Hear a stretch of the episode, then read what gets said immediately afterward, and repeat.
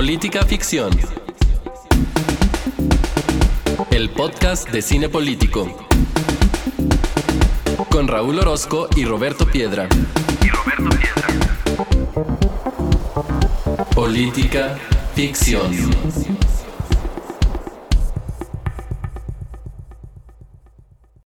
Bienvenidos al episodio 121 de Política Ficción, el podcast en el que semana a semana vemos una película y la platicamos con ustedes en clave política. Yo soy Raúl Orozco y él es Roberto Piedra. ¿Qué onda, Roberto? ¿Cómo estás? Bien, bien, Raúl. Todavía tenso de la película porque la acabo de ver otra vez, como por quinta vez, yo creo, cuarta vez, no sé cuántas veces he visto Whiplash y pues me volvió a gustar como las primeras. Sí, yo la vi el fin de semana pasado, justo para este episodio, que es de esas películas que bien podríamos no verla para el episodio porque la hemos visto tantas veces que no, la sabemos incluso a alguien con mala memoria como yo, pero lo que me gusta de Whiplash es que siempre puedes volver a ella y no te cansa. No, es muy entretenida. Y, ah, bueno, pero vas a dar un contexto, ¿no? Y luego ya hablamos de si nos gusta o no nos gusta y eso, ¿no? Va, entonces le hacemos así. sí, porque la otra vez nos, nos fuimos y ni siquiera habíamos dicho de qué iba. Sobres, pues empecemos por hablar entonces de Whiplash, los datos generales. Whiplash es una película de 2014 que marcó el debut en largometraje de un director que me parece fantástico, de Damien Chazelle las cuatro películas que lleva para mí han sido cuatro este, grandes películas. Whiplash primero, La La Land, una favorita de muchísima gente, este, que también me gusta a mí, por supuesto. First Man, quizás la menos apreciada, pero, y quizás la menos apreciada y también un poco la más alejada de sus temas, pero este, también una muy buena película. Y Babylon, la más reciente, que no fue el éxito en taquilla que la gente esperaba, pero en la, entre la crítica le fue eh, muy bien. Pero volvamos a Whiplash, porque esta es una película eh, protagonizada por Miles Teller y por J.K. Simmons, dos pues grandes actores. El segundo, sobre todo, me parece más destacado que, que el primero. También tiene una carrera mucho más, mucho más amplia. Y el, digamos que la trama de la película es sencilla, pero no por eso menos interesante. Bueno, antes de decir de qué va la película, es necesario señalar que esto empezó como un cortometraje. De hecho, el cortometraje ustedes lo pueden ver en YouTube y también se van a encontrar algunas caras conocidas, por supuesto J.K. Simmons, pero por ahí también otros de los personajes menos eh, visibles de la película, pero que si les gusta tanto como a nosotros, cuando vean el corto van a recordar quién, quién es quién, ahí lo pueden ver en, YouTube. Y eh, ahora sí, con relación a la trama, pues es relativamente sencilla, les decía, porque lo que vemos es a este chico, eh, Andrew Andrew Neiman, que pues tiene la intención de convertirse en un gran músico de jazz. Él toca la batería ingresa a este conservatorio Schaffer en la Ciudad de México, que es pues prácticamente eh, la meca de la música en... ¿Dije, Ciudad de México? Sí. No sé por qué dije Ciudad de México cuando quise decir Nueva York. Apenas estaba procesando yo, dijo Ciudad de México. No, de Nueva York y como lo dicen en la propia película, si triunfas en Nueva York, pues prácticamente triunfaste en el mundo. También ¿También quién? Jay-Z en la de Empire State of Mind, la de New ah, claro. y pues la realidad es, la realidad es que es cierto y aplica en muchos ámbitos de la vida esa, esa frase.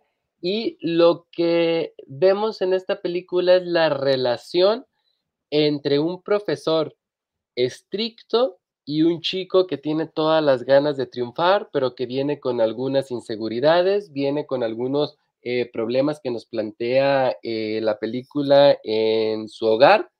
Y, eh, y, por el otro lado tenemos a este profesor de música estricto, este, que no le gusta que llegues fuera de tiempo, que no le gusta que toques fuera de su ritmo, not quite my, tempo, que es una de las frases también más reconocidas de la, de la película.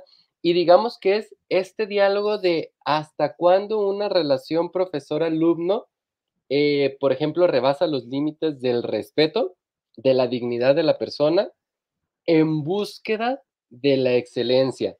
en realidad son dos cosas que se pueden conciliar, sí o no, en todos los casos, en todas las relaciones. Aquí lo que nos presenta eh, Chacel es una muy particular y obviamente alrededor de esto pues tenemos la gran, gran, gran banda sonora de Justin Horwitz, que pues es prácticamente la mitad de la película. Es impresionante cuando nosotros vemos las escenas donde eh, vemos a, a Taylor pues prácticamente dejar la vida ahí en la, en la batería. Digo, claro que tiene obviamente ahí sus truquitos de edición, pero la verdad es que son tan buenos que ni nos percatamos de ello. Y en esta ocasión la película nos va a servir para hablar de un tema que adelantábamos la semana pasada que tiene que ver con esta idea de la relación profesores-alumno, pero nosotros lo vamos a llevar al ámbito de los posgrados.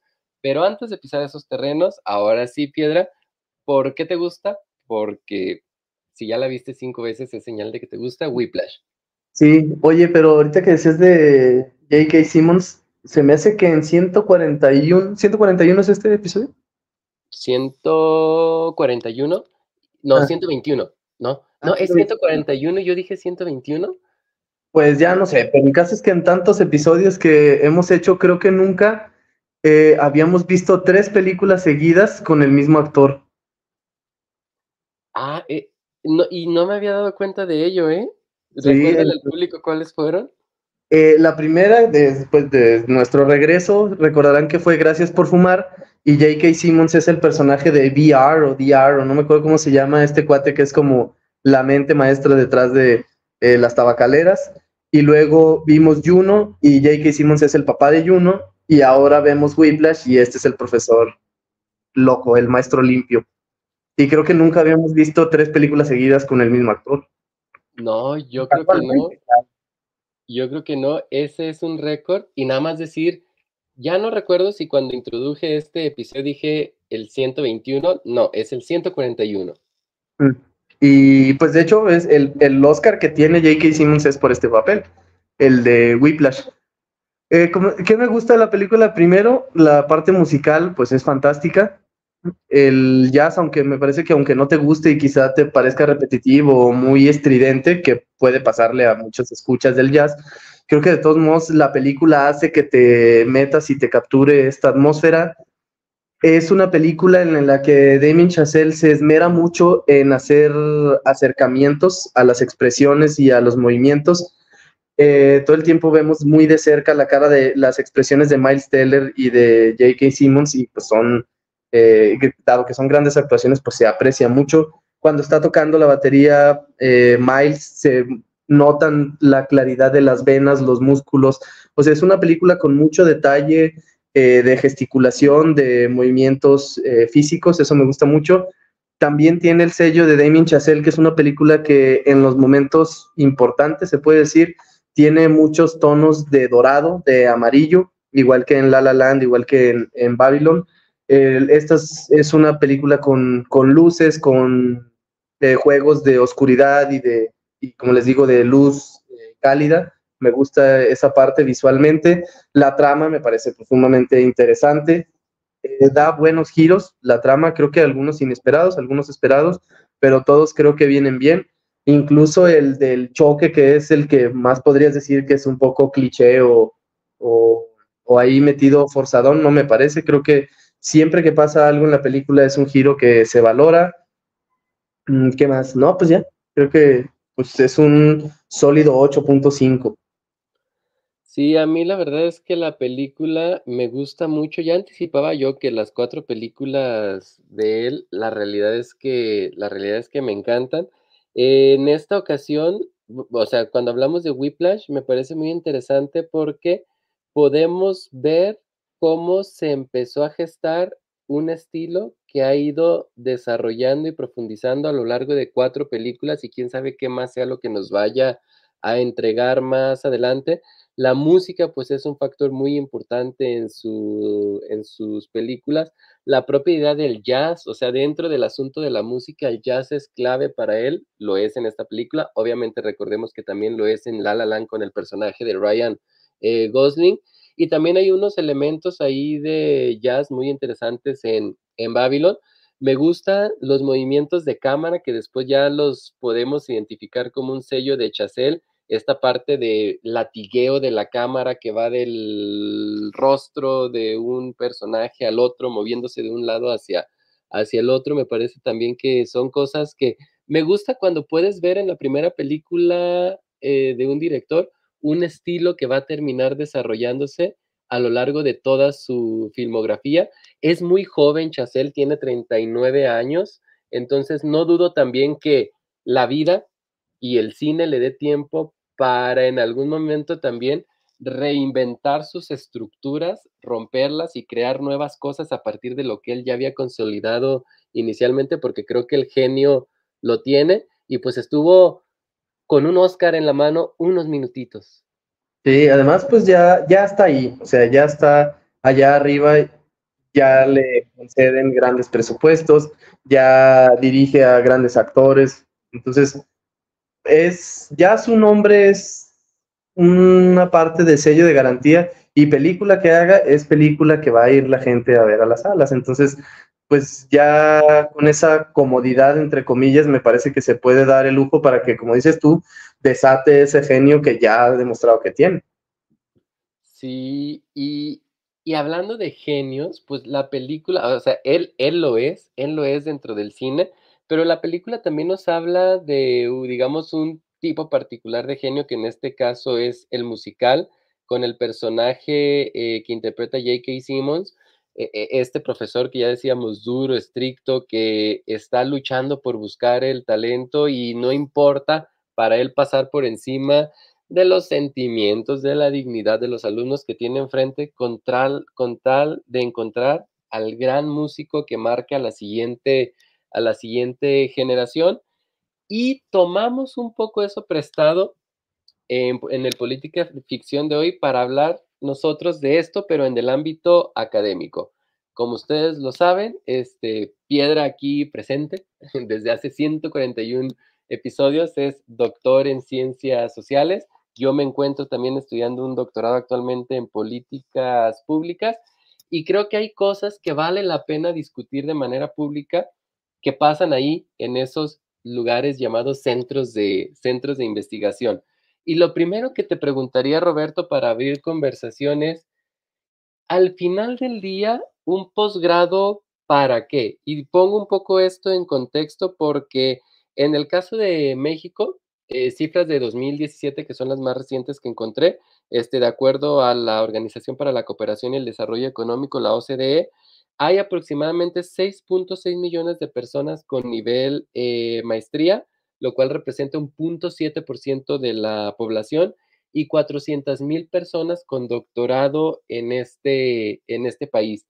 Y tenemos esta idea de que la educación sirve para, para un montón de cosas. Hemos hablado de la movilidad social en otros programas, pero específicamente en este contexto, Piedra, en el contexto mexicano y en el contexto mexicano de 2024, ¿un posgrado para qué?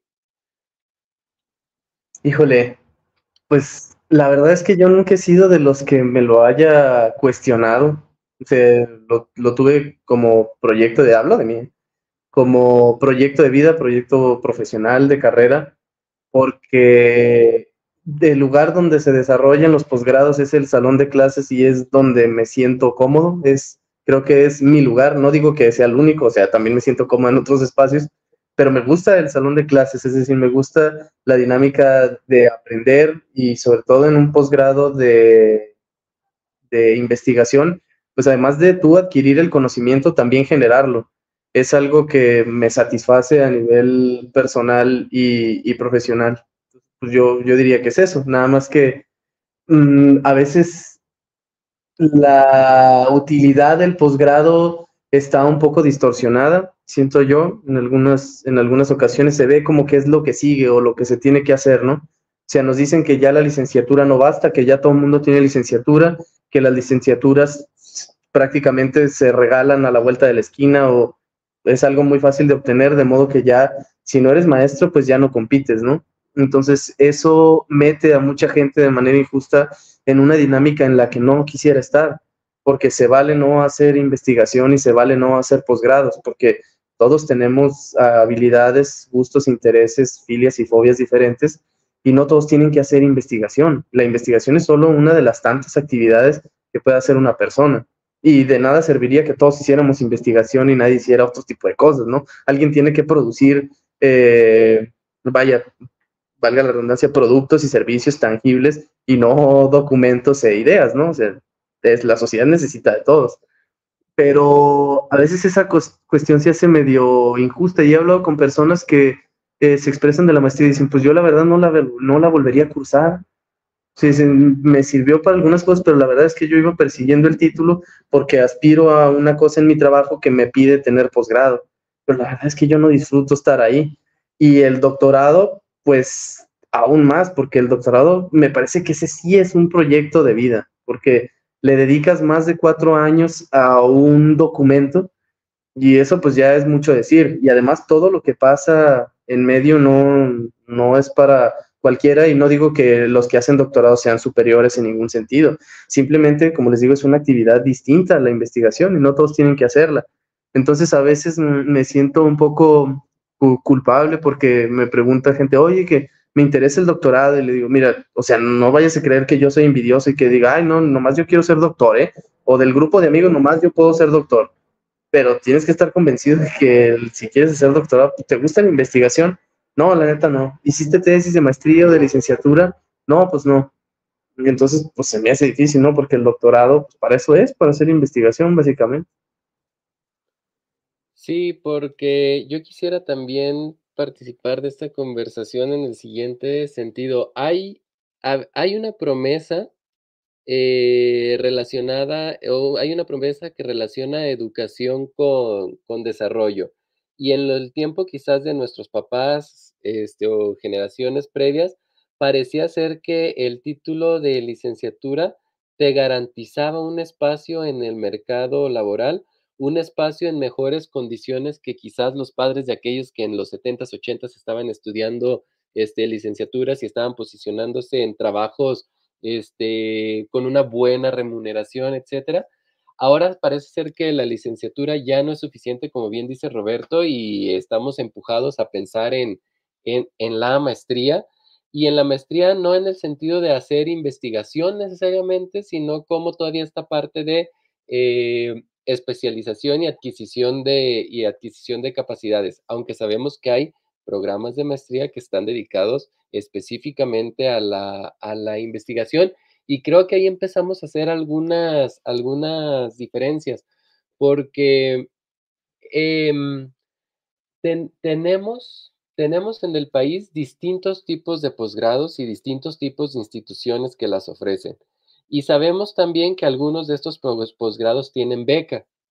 Y eso también se ha convertido en otro motivo de un posgrado para qué en un país como México. Porque con independencia de que los dos que aquí les hablamos, este, nos gusta la investigación, yo al igual que Roberto Piedra, en el lugar en el que me puedo sentir más cómodo es en un salón de clases, bien sea recibiendo clases o impartiendo o impartiendo las mismas. Lo que me gusta es el proceso de constantemente estar eh, aprendiendo cosas nuevas, constantemente estar dejándome, eh, digamos, sorprender por el conocimiento y sobre todo en un posgrado de investigación contribuir a la construcción de ese, de ese conocimiento que es, a lo que, que es a lo que vamos ahí. Pero pues también el asunto de una beca se convierte en un para qué en un país como México, ya que en muchos casos esta es un seguro de desempleo cuando las personas no lograron posicionarse en el mercado laboral, entonces la maestría, por ejemplo, se convierte en una oportunidad de en dos años tener una beca, pero también a lo mejor de generar nuevas relaciones que eventualmente sí te permitan conseguir un, conseguir un trabajo. Si te gustan las dos cosas, pues adelante, qué mejor, ahí está el plan. Pero ahí hay una responsabilidad, Piedra, y aquí empiezo a conectar un poco más con la película, con los temas de la película porque estos posgrados que reciben una beca de CONACYT, maestrías o doctorados, eh, se supone que son programas de calidad. Digo, antes incluso así se llamaba, antes incluso esa era la denominación, pero se supone que son programas de calidad y que están orientados a la investigación en diferentes, en diferentes ámbitos del, del conocimiento. Pero luego parece ser que no todas las personas que logramos colarnos a un posgrado, uno, necesariamente queremos hacer investigación y eso pierde sentido en un programa de calidad desde la perspectiva de CONACYT. Y dos, ¿qué está pasando para que entonces tengamos este, un montón de programas de posgrados donde entran personas que investigación no han hecho? Y si no has hecho investigación, ¿cómo entras a un doctorado, por ejemplo, que es la finalidad del mismo, la producción del conocimiento? Sí, pues ese es uno de los principales cuestionamientos, o porque también es una falacia, o sea, es un, es un engaño también, pero con eso se justifica recortar las becas, ¿no? Ese es el discurso. O sea, estamos manteniendo gente que no se quiere poner a jalar y ya se van a inventar otro, otra extensión de la, de la beca familiar o de la beca gubernamental para no meterse a jalar y es gente que le tiene miedo al mundo laboral y que sabe que no la va a armar, entonces pues se refugia en sus clasecitas y en sus tesisitas.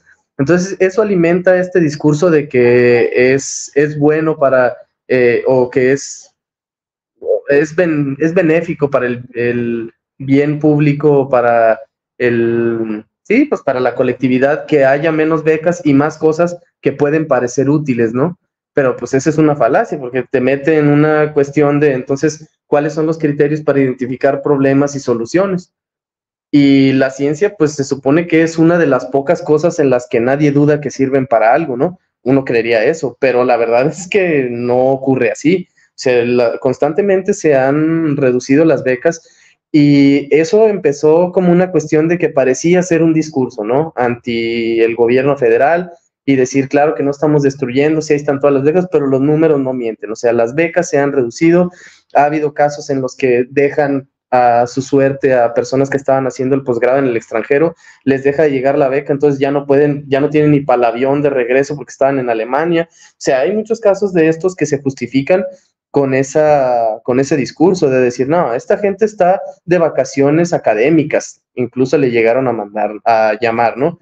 Eh, y viáticos académicos y tal. Entonces, mm, es algo que hay que tener mucho cuidado. Si bien hay muchas personas que se meten efectivamente a los posgrados con esta intención y la eficiencia terminal, que más bien eficacia terminal, no sé por qué le dicen eficiencia terminal, no sé si es eficacia, la eficacia terminal es baja, es decir, para mantenerte en un programa eh, de estos de CONACYT, pues la verdad es que tienes que titular a muy pocas personas. Uno pensaría que a nivel doctorado pues, se titulan muchos, pero la verdad es que no se titulan tantos. Entonces, eso también ayuda.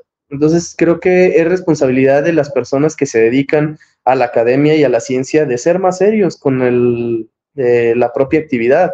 Es decir, si estás en esto, no digo que nadie pueda arrepentirse, claro que sí se pueden arrepentir, pero tenemos que ayudar a que esta actividad pues se, vea como seria, como un proyecto de vida y como algo a lo que vale la pena meterle dinero público. Sí, porque conectando con la película, pues estamos hablando de conceptos como la disciplina, la excelencia, el ser estricto, y lo que vemos en los programas de posgrados es muchas veces a las coordinaciones frustradas porque tienen ahí alumnos que no se van a titular, que no van a terminar su tesis en tiempo y obviamente eso, le, eso tiene una afectación para el programa. Vemos eh, directores de tesis eh, frustrados con sus alumnos, alumnos frustrados con sus directores, con sus directores de tesis y creo que en una primera instancia los procesos de selección son los que necesitan por ahí este, ser afinados, porque la, verdad es que a veces tenemos programas de posgrados con 25 personas, 20 personas, y no necesaria, y se me hace que ahí la puerta se abre mucho. Si son 20 personas y todas pasaron un filtro estricto, pues adelante, pero si no, pues obviamente en el desarrollo del programa, pues vas a estar cargando con personas que dejaste pasar debido a que los filtros no fueron necesariamente los, necesariamente los apropiados. Y, Piedra, no sé si quieres decir algo sobre los filtros o paso a la siguiente pregunta. Mm, más bien era sobre lo que decías de la, de la disciplina y la constancia y la excelencia y eso. Pero si vas para allá, sí. Ah, sí, ah, porque justo voy para allá. voy, Ah, voy para allá. Entonces, quisiera hablar de, ahora sí, de esa parte que es como la que nos vincula más con la película Piedra, y quisiera hablarla en dos ritmos o en tres quizás, porque nosotros sabemos que en un posgrado de investigación tú vas a hacer una tesis, vas a hacer una investigación que va a terminar en un producto que se llama tesis, tesina en algunos casos, etcétera. Y este, lo que pretendes tú hacer es contribuir a la construcción de conocimiento y no solo eso, sino expandir las fronteras del, del conocimiento, alcanzar nuevos, alcanzar nuevos horizontes.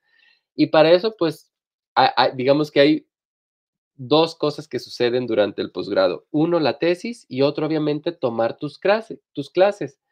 En posgrados como los mexicanos, tenemos eh, programas que tienen una mayor carga horaria de clases que los que podemos ver, por ejemplo, en los posgrados europeos. En los posgrados europeos parece ser que están más dedicados a la tesis y los créditos, digamos, de las clases, pues más bien se van construyendo con la relación de tu director como si esa fuera una, una clase. Entonces, en estas dos vías de la tesis y la clase, las clases, Roberto, quisiera poner lo siguiente sobre la mesa, porque ah, ahí está también la figura de los coloquios, que para los que no estén muy empapados de este tema, un coloquio en un programa de investigación es un momento a lo largo del programa, generalmente eh, al inicio del semestre o del cuatrimestre o al final del mismo, en el cual se presentan los avances de la investigación el alumno o el investigador los presenta a, a, sus lectores, a sus compañeros de clase, y entonces se discuten sobre los mismos con la, con la finalidad de que pues, se pueda eh, tener otro tipo de perspectivas, tomar nuevas ideas, saber si se tiene que hacer un cambio de rumbo, etc. Pero los coloquios, Roberto, parece ser que en algunos casos nos gusta pensarlos como carnicerías o estamos acostumbrados a pensarlos en carnicerías. En estos espacios en los cuales va a haber algún par de vacas sagradas que van a destrozar tu trabajo, dirían algunos, diríamos otros, a contribuir a la, a la construcción de tu propio trabajo. ¿Cuál ha sido tu experiencia? Porque luego tenemos historias de terror de todo tipo, es decir, historias de terror en la que dicen, ay, es que eh, me, fue, me fue mal, la verdad es que este profesor no me lee y nada más llega aquí y me empieza a comentar sobre mi tesis cuando evidentemente no la leyó. O tenemos los otros casos en los que dices, ah, mira, qué gran trabajo de lectura hizo este profesor, esta profesora, este investigador, esta investigadora, que tomo nota porque me va a ayudar a construir mi, mi proyecto de investigación. ¿Qué onda con eso que muchos han denominado el terrorismo académico, el terrorismo de los coloquios? Pues mira, mi experiencia conmigo mismo no ha sido esa porque ya ha venido aquí de invitado eh, quien ha dirigido mis tesis de maestría y de doctorado y él es un fantástico lector, un fantástico director. Hablo por ti cuando digo que compartes esta, esta visión con el mío y con el que ha sido tu director también. O sea, afortunadamente no hemos pasado por esa situación, pero hemos visto como lectores, como alumnos, como directores, cómo este sí puede llegar a ser un espacio nocivo y que puede desalentar a los alumnos a continuar con el camino de la investigación. Es decir, hay quien dices tú, este güey manejando de regreso a su casa seguramente ha de pensar que no sirve para nada. Y la verdad es que sí sirve para algo y sirve bastante. O sea, creo que dices tú, pues como que lo tundieron de más, ¿no? O, se ensañaron quizá. Y además es un espacio en el que hay muchas subjetividades. Hay el posgrado, los posgrados en general creo, que son un juego y hay que entenderlos como tal, como un juego. No, no, so, no solo hay que ser un buen alumno y un buen investigador, sino un buen jugador del posgrado. Es decir, allí, como en todo, hay relaciones de poder, hay eh, filias, fobias, entonces hay que saber administrar las cargas propias, las cargas de los demás, saber cuándo defenderse, saber cuándo atacar, saber cuándo recular, saber cuándo tomar en cuenta comentarios. Entonces hay que tener cierto olfato y cierta experiencia pues para librar bien este, este tipo de coloquios. Eso sí, hay personas que van prácticamente a lucirse y hacer quedar mal a, a los alumnos y generalmente son personas que tienen esta concepción de alumno estúpido, académico brillante. O sea, esa me hicieron a mí, yo te tengo que hacer a ti, yo estuve en tu lugar, yo fui el estúpido y el que no servía para nada y me lo dijo alguien que ya era académico, entonces pues yo nomás vengo a reproducir pues lo que sé hacer, ¿no? Básicamente. Y eso pues me parece algo injusto porque ya eh, cuando estamos hablando de posgrados, a veces los que están de un lado y del otro tienen la misma edad o a veces, o sea, para descartar el factor etario me refiero. O sea, hay veces que el alumno está es más grande que los otros, entonces pues creo que una cuestión de edad no puede ser, pero creo que sí veo cómo puede haber un cambio generacional en esta cuestión y de romper con ese paradigma del terrorismo, este tipo de espacios. Bueno, terrorismo no me gusta decirle la verdad, porque pues es, o sea, me parece llevado a, a unos casos en los que generalmente no está, pero creo que sí se pueden romper fácilmente con esas dinámicas. Creo que cuando te invitan a ti a uno de estos espacios, pues vas y lo haces como te hubiera gustado que te trataran a ti, ¿no? O sea, a pesar de que vayas a destrozar el trabajo por trabajo que es como documento, creo que puedes ser respetuoso y no puedes y puedes no ser humillante y puedes no hacer sentir mal al alumno, etcétera. O sea, no no veo por qué seguiríamos reproduciendo esta dinámica. Sí, yo tampoco estoy de acuerdo con el término terrorismo académico, a pesar de que así se va a titular este episodio, para jalar clics, para, jalar clics, pero a, em, a ver, partamos también de un lugar y voy a partir de la experiencia personal. A mí me encanta este asunto, me encanta el tema de los coloquios, me encanta el tema de estar trabajando en la tesis, me encanta el tema de las clases y me encanta con los distintos tipos de profesores que tengo. Es decir, eh, desde aquel eh, más excéntrico, desde aquel más estricto, desde aquel más rudo, desde aquel menos rudo, porque a todos les aprendo en este sentido, Roberto Piedra, que, que mencionas del juego. Sabes que es un juego, tienes diferentes personalidades y pues tú también tienes la propia y tienes que ver cómo te mueves dentro de ese eh, mar de personalidades que están, que están ahí. Porque la verdad es que en ocasiones que nos sentamos en los coloquios, nos sentamos frente a grandes nombres también. Y grandes nombres que a lo mejor admiramos cuando los leemos y que cuando los conocemos quizás como persona no tanto o incluso refuerzan ese, ese sentido. De todo, de todo pasa. Y yo creo que hay diferentes caminos para la excelencia y hay diferentes cosas que nos funcionan a cada quien. Y digo este tema de la excelencia porque, eh, a ver, si... Mm, sí, pues lo voy a decir como tal. Yo siempre he dicho que Piedra es un poco más, un mucho más modesto, que es mucho más modesto que yo, pero a ver, Piedra tiene una tesis premiada, bueno, Piedra tiene dos tesis premiadas, la de la maestría y la del doctorado. Yo tengo una tesis premiada. Cuando Piedra estaba trabajando su tesis de doctorado, estaba pensando en un premio en la mente. Cuando yo estoy trabajando mi tesis de doctorado, estoy pensando en un premio en la mente. Es decir, siempre estamos buscando eso. Y en la medida de que te dirijas para allá y las personas que te rodeen en el programa de posgrado contribuyan a eso, pues tú vas tomando lo que te sirve. Y entonces no te vas metiendo en este espiral descendente en el cual yo nunca me he sentido en mi trayectoria de sufrir la tesis. Y creo que tú tampoco, Piedra. No, yo en cuatro años y medio ni un solo día me dormí tarde, ni me levanté temprano para hacer algo de la tesis, en ningún momento me frustré, pero también porque me planteé una, una tesis que era continuación de la pasada y que ya me llevaba una cierta ventaja de iniciar lecturas y todo esto, que puede durar entre uno o dos años. Además, planteé una investigación, un, un trabajo de campo pues reducido, manejable para mis tiempos y mis talentos y eso pues hizo que se volviera un proceso no tortuoso, pero también es parte de lo que digo de saber administrar eh, el juego. Pero te tienes las manos así como que todavía no acababas. ¿Sí habías acabado? Ah, no, tengo la mano así, pero porque tengo mi mano cuchita levantada. Ah, y te digo, efectivamente, sí, o sea, es, pues se busca la excelencia, pero hay que tener cuidado de en qué medida y cuál es el motivo de buscar la excelencia y qué tanto se mete en tu cabeza eso de ser excelente, porque es, si lo ves como, como tú lo acabas de, narrar, si es una cuestión como la que compartimos tú y yo, de decir, bueno, si ya voy a hacer un producto, pues lo voy a hacer de la mejor manera que pueda para que no solo sea una tesis, sino que pueda darme un dinerito y prestigio y que se publique y tal. O sea, es que gane ese extra. pero hay una distancia grande entre eso y obsesionarte. O sea, si, si yo no hubiera ganado y tú no hubieras ganado, ¿nos hubiera durado el desazón y el agüite un par de días? Seguramente sí, porque somos competitivos y nos gusta ganar, pero no se hubiera acabado ahí mi confianza ni al regresar el lunes a mi trabajo hubiera dicho, es que yo no sirvo para esta madre, seguramente escribo mal. O sea, no me hubiera dado esta onda, pero es una cuestión también de, incluso si tú quieres, de actitud ante la vida, porque las dos posturas, pues me parecen atractivas y voy a decir cuáles son las posturas.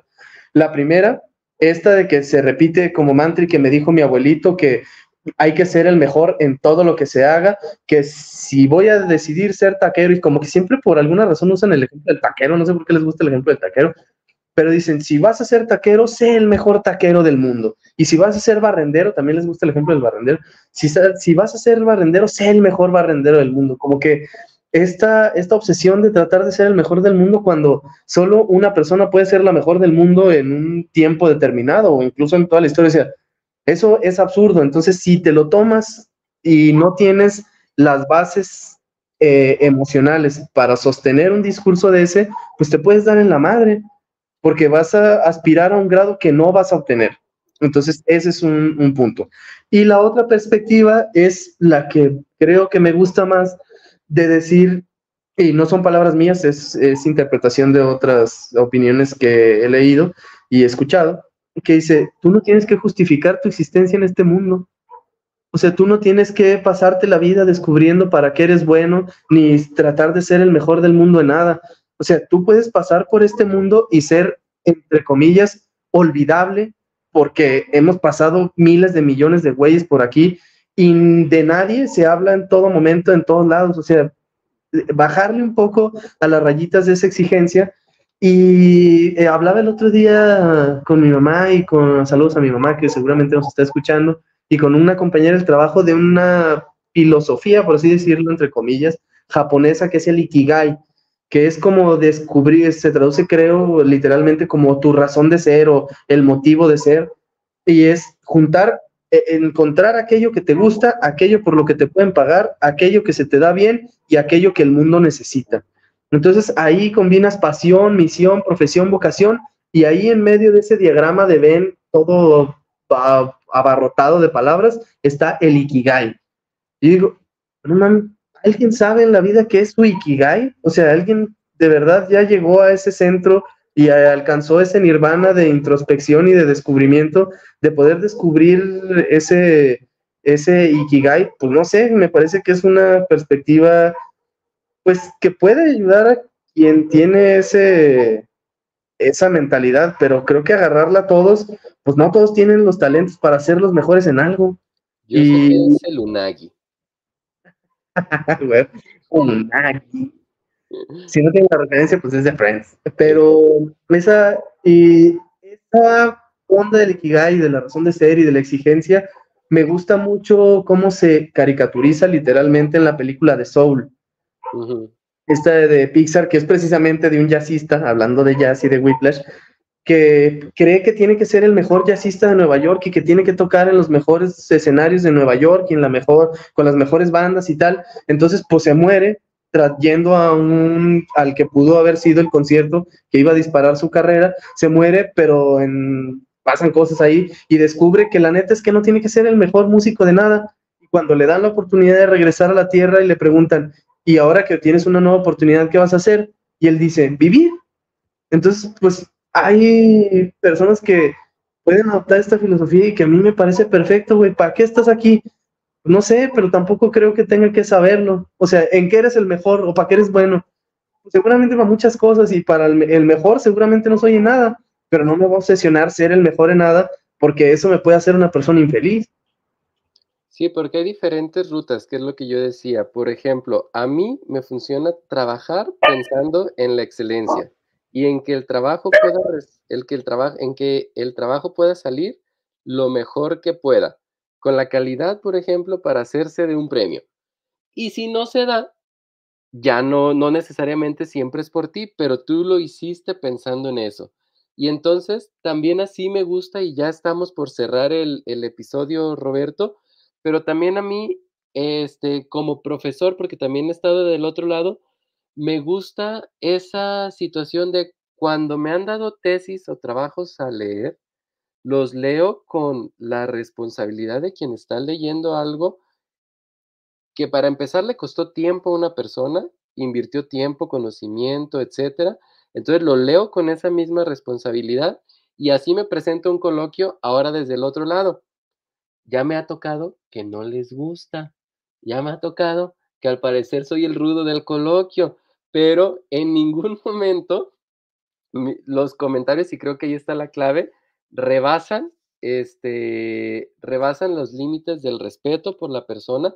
Yo considero a la persona que está poniendo su trabajo en mi escritorio un colega, porque al final del día eso es lo que está haciendo. Se encuentra en un momento distinto de la vida que el mío sí, como también J.K. Simmons se encuentra en un proceso, en un momento distinto de la vida de un Miles Teller que va empezando, al otro ya será alguien, un personaje consolidado, pero terminan siendo colegas músicos y acá también nosotros somos colegas investigadores y creo que ese chip hace falta cambiar en algunas personas que, como dices tú, algunos dirían de la vieja escuela, pero la vieja escuela no está solamente en términos de edad, porque jóvenes adoptan esos esquemas de la vieja escuela. Y si quieres decir algo para cerrar, Roberto, porque... No, y al revés, que, que personas adultas mayores también tienen un chip diferente, o sea, no es un, por eso decía yo hace rato que no es una cuestión etaria. Y justamente, y recordando otra película de Pixar, y diría Antonego en su soliloquio final, el trabajo del crítico, entre ellos un lector, un director, es un, es un trabajo sencillo, es un trabajo injusto en cierto modo, porque hay alguien que se está jugando su prestigio y que se está jugando su carrera al poner sobre tu escritorio o sobre tu plato un producto que, que puso su empeño en hacer. Y tu trabajo consiste pues en desmenuzarlo, literalmente. Entonces, quien está arriesgando, pues es el otro. Entonces, dice Antonego, el trabajo de un crítico nunca será más valioso que el trabajo del que produjo el bien que está eh, criticando. Y pues ese es el asunto, Raúl. Básicamente es, es un, un círculo que a muchas personas puede parecerles desagradable, exigente, injusto, muchos otros adjetivos, y seguramente tiene algo de eso, pero creo que es uno de los espacios en los que todavía hay algunas mm, oportunidades o posibilidades de construir una carrera por ti mismo, en, por ti mismo no quiero decir tú solo, porque tú no eres self-made man en ningún aspecto de, la academia porque para empezar te asesoran y te acompañan cuatro años y te financian un trabajo de investigación, entonces tú nunca estás solo, pero me refiero a que también como en Ratatouille, no cualquiera puede ser un gran investigador, pero un gran investigador sí puede salir de cualquier lado. Entonces es un ámbito en el que ojalá se metiera más gente y creo que está en crisis, pero bueno, ahí está la cosa. Sí, ya con esto cerramos. Sé que hay banda ahí no muy contenta con los episodios de 40 minutos. Ya, por ejemplo, Beto Carvajal ya lo expresó en, en Instagram, pero pues es lo que está dando ahorita el formato. Hay muchas cosas todavía que platicar sobre esto, pero será seguramente en otro foro porque ahora les vamos a decir qué viene la siguiente semana, Piedra. La siguiente semana vamos a ver The Nightmare Before Christmas. Vamos a ver a Jack Skellington. Está disponible en Disney Plus. Es esta película, pues todos, creo que todos los que están escuchando este episodio lo, la conocen. Van a decir, pues, ¿qué tiene eso de política ficción? Pues es una cuestión, es un asunto no de política, como entendido como politics, sino de política como policy, como políticas públicas. Y vamos a hablar de aspectos como el policy transfer, el aprendizaje de políticas, cómo una política que pudo ser exitosa en un lugar puede trasladarse a otro y ser o no exitosa y por qué ocurre eso. Entonces, no se lo pierdan, creo que va a estar interesante. Y yo soy arroba rpiedra5, me están lamiendo las patas un perro llamado Lolita, Raúl es arroba soy este Raúl y ambos somos arroba pficción podcast. Y esto fue el episodio 141, no el 121, 141 de Política Ficción. Nosotros nos vemos la próxima. Bye. Adiós. Política Ficción. El podcast de cine político. Con Raúl Orozco y Roberto Piedra. Y Roberto Piedra. Política Ficción.